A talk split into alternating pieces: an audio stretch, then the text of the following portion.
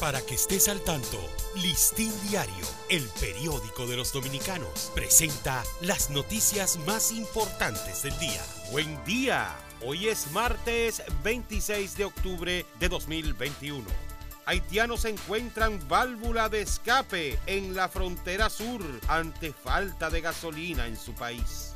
Haití, azotado por grupos armados que lo mantienen al borde del colapso, añade a su desabastecimiento de combustible que lo tiene literalmente paralizado, incluyendo los centros sanitarios que podrían cerrar sus puertas porque no tienen con qué operar las plantas eléctricas.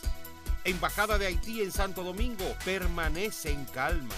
En las aceras afuera de la embajada había un pequeño grupo de haitianos que permanecía sentado con sobres Manila para entregar sus documentos, una situación de tranquilidad que no refleja el caos que existe actualmente en su país el Senado conocerá un proyecto de ley que eliminará las exenciones y exoneraciones.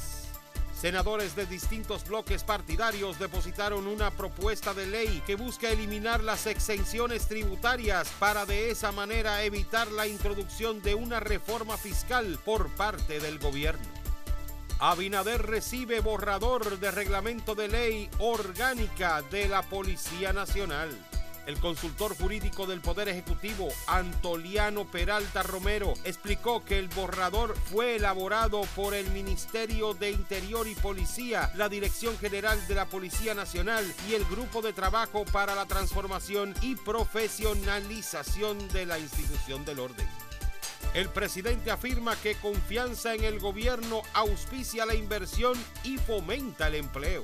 El mandatario habló durante la presentación de la empresa Aljon, una plataforma multilatina y multisectorial impulsada por Goldman Sachs, el principal banco de inversión internacional para Diesco Industries, propiedad de Manuel Díez Cabral. Viva solicita a Indotel declarar a Claro como empresa dominante para evitar abusos el director ejecutivo de Viva, Marcos Herrera, depositó una instancia en la sede de Indotel al tiempo que denunció a Claro por la supuesta comisión de faltas graves que constituyen actos restrictivos de la competencia. Ratifican prisión preventiva a mayor general Adam Cáceres. La primera sala de la Corte de Apelación del Distrito Nacional confirmó este lunes la prisión preventiva al mayor general Adán Cáceres Silvestre, acusado por el Ministerio Público de ser parte del entramado de corrupción administrativa desarticulado con la Operación Coral. Banreservas registra acumulación de utilidades. El Banco de Reservas de República Dominicana logró este año una acumulación de sus utilidades de 12 mil millones, muy superior a los 10 mil 400 millones alcanzados en el 2020. Para ampliar esta y otras noticias, acceda a listindiario.com. Para Listín Diario, soy Dani León.